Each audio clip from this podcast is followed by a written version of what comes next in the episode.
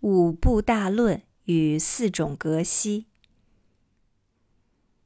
西藏佛教的僧侣们对于经典的学习是非常严格的，尤其是格鲁巴，有着十分严谨的程序和次第。宗喀巴大师及以后的历代祖师为黄教制定了一套完整的学经体系。三大寺学习经典主要为五部大论。藏传佛教其他各派各有自己的制度，比如红教的喇嘛要学习十一部大论，而花教则与黄教相似。所谓五部大论是佛教重要的五部论著，第一部是《量释论》，作者为印度的法称论师，它是英明学的一部重要著作。英明为佛教的逻辑学。在学习经典中，分析与辩证时都要以英明为方法，因此这部论最先学习。量释论另外还有六部副论，合在一起称为量释七论，这七部都要学。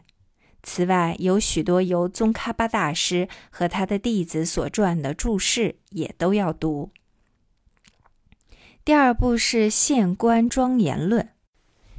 这部著作是印度大乘佛教的著名论师无著所记述弥勒菩萨的开示。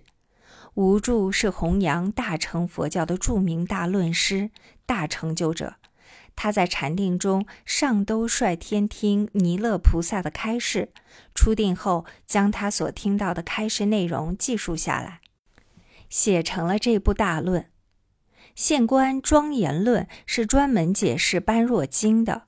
整部论分八卷，前三卷解释静，后四卷解释行，最后一卷解释果。这部经典也属于中观论的著作。藏传佛教将中观分为两派，一派的代表是现观庄严论，一派则是龙树菩萨的中论为代表。藏传佛教以龙树为代表的一派，才是最究竟的中观论。现观庄严论中所讲的观空未真究竟，叫做自序派；以中论为代表的另一派叫做应成派，所讲的空性是最为究竟的。中论说众因缘生法，我说即是空。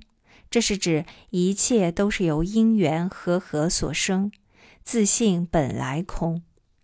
但如果在空上加有，或是以空为空，就偏离了中道。龙树菩萨说：“执空为实有，是人不可救。”意思是有这种断见的人是没有办法救度的，因为他在空上只有。把空执注为有一个实在的空，这就是所谓的断见。空若无空，才能正有；有又非实有，是假有、幻有，这才是正确的观空。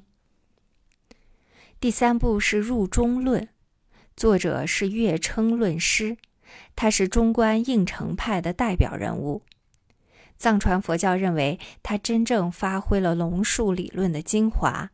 精辟的阐述和论释了龙树中论的奥义。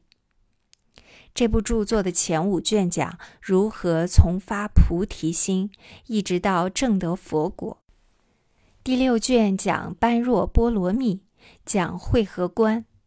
月称的这部著作没有传入中国内地，却完整的传入了西藏。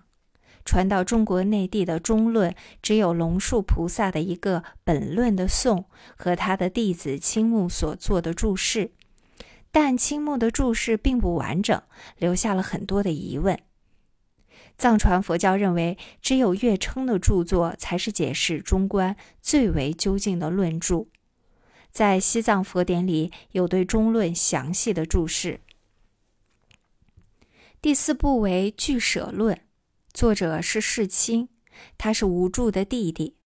早年从小乘佛教的经部出家，提倡说一切有。释迦牟尼佛灭度以后，佛教先后分出了十八个部派，其中最大部派即是经部和说一切有部。世亲原本是小乘佛教说一切有部的著名论师，后来在兄长的影响下转信大乘，成为大乘佛教的一代祖师。俱舍论是一部很伟大的著作，它讲到世界的成住坏空，万物的形成，大至寰宇，小至微尘，包罗万象。很多今天科学家所探讨的问题，在一千多年前，世亲菩萨就已经讲到了。它代表了佛教的世界观，证明了佛教是讲究科学而绝非迷信的。可惜今人没有从科学的角度来研究它。俱舍论讲到物质如何一层层的分裂，一直分裂到量子。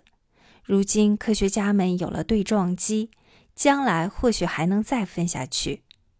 俱舍论既讲到世间的情形，也讲了他方世界的情形，讲得非常细。这部巨论共分八卷，前两卷讲世出世间的共法，即世界观和人生观；第三至五卷讲六种轮回之因果，后三卷讲如何得到解脱。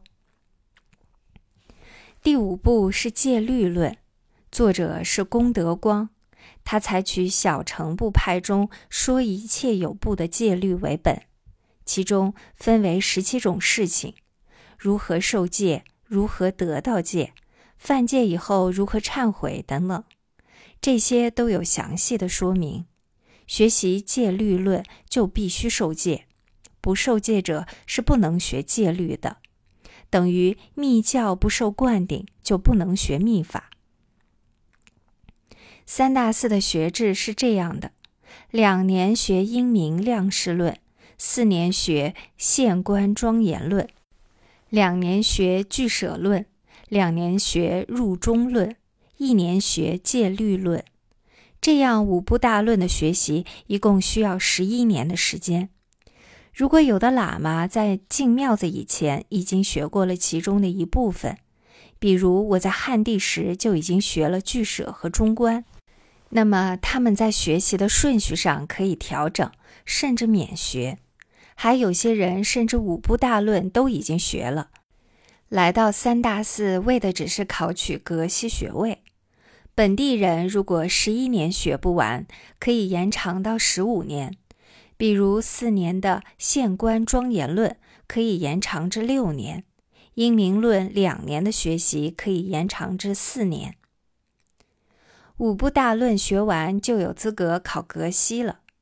格西等于佛学博士，也是一个认证，证明你已经学习并掌握了佛教的理论部分。具备了格西的学位，将来有机会担任庙子里的堪布，甚至总堪布。也有机会被其他的庙子请去讲经。一个喇嘛能不能考取格西，不仅要看他是否已经精通了五部大论，还要看他够不够资粮，是否具备足够的财力，在康村或者是全扎仓，以至于全寺庙放布施。布施要包括茶和饭及每个喇嘛一份钱。如果放不起这样的布施，没这份资粮，就不能报名考格西，只有等待，直到你有了足够的资粮放布施为止。即使你经论学得再好，都是一样。佛教里有句话：佛弟子要修福慧二资粮，即福德资粮和智慧资粮。一个人不具备这两种资粮，学佛是很困难的。只有福德而没有智慧资粮，难以证得成就；而只有智慧资粮，不具备福德资粮，生活都不能维持，又怎么能学佛呢？因此，福慧二资粮缺一不可。所以，放不起布施的喇嘛，只有耐心的等待，等到机缘成熟的时候，有人捐钱给他，肯为他布施。资粮具足了，再去报考格西。也有根气差一些的，或是贫穷的喇嘛，因为要靠做杂工来维持生活，学经的时间不多，要花上十五甚至三十年的时间才能得到格西学位。格西学位分为四种，第一种叫做拉然巴格西，这种格西三大寺加在一起，每年共产生十六名。候选人先在自己所属的扎仓和庙子里报名，然后由扎仓和庙子将他们的名字报送达赖喇嘛。如果达赖尚未成年，则报给摄政王。提前一年就要把名字报上去。到每年十月的时候，这十六名拉然巴候选人要到达赖喇嘛的夏宫去，在达赖或摄政王的面前辩论。由摄政王主考并亲自审查过后决定名次，然后在大愿节的时候，所有的格西们必须轮流在大昭寺的大殿门口坐上一整天，让那里上香朝拜的信众向他们提问各种佛学上的问题。这个地方每日前来拜佛的人络绎不断，地上铺的砖都已被拜佛的信众磕头磕出了许许多多个坑。这时候，任何人都可以走上前来，向新格西提出任何问题，考一考这些格西的学问。拉然巴格西的前六名是排名次的，第六名之后便不再排名了。第一名和第二名通常都是大活佛或呼图克图，因为他们放得起大布施，一般是在全寺，有的甚至在全部三大寺布施。将几万大洋布施出去，普通人是没有办法与他们相比。达赖喇嘛也要参加格西考试，按照规矩，在他二十岁执政之前，必须要考到格西学位。但对他来讲，考格西不过是个形式罢了。不论怎么考，他都会考上，因为他是达赖喇嘛。班禅喇嘛也是如此。在拉然巴格西每年的十六个名额之外，摄政王有权在特殊情况下额外增加两名。比如某某大活佛要考格西，然后要赶回到自己的庙子去做住持，可以算入增加之列。第二种格西叫做错然巴格西，三大寺加在一起，每年十至十二名，在二月小院节时考。这种格西也要上报达赖喇嘛或摄政王批准，但不必在达赖或者摄政王的面前辩经，只需在所属的庙子考试就可以了。考这一等格西的喇嘛通常是错过了拉然巴格西的报名时间，但错然巴格西的地位并不比拉然巴低。第三种叫做灵舍格西，这是在本庙里面产生的。不需要报摄政王，也没有名额的限制，由庙子的堪布决定。第四种叫做朵然巴格西，是在本庙所属的扎仓里产生的。四种格西中名望最高的当然是拉然巴格西，但其他的格西在佛学造诣上并不见得比拉然巴逊色，甚至可能更优秀。这些喇嘛有的是不具备考拉然巴的资粮，也有的是错过了时机，还有的则是根本不在乎名次，能够学成经论便心满意足了。考得了格西之后，他们便离开庙子去深山闭关，几年甚至几十年，专心修持密法。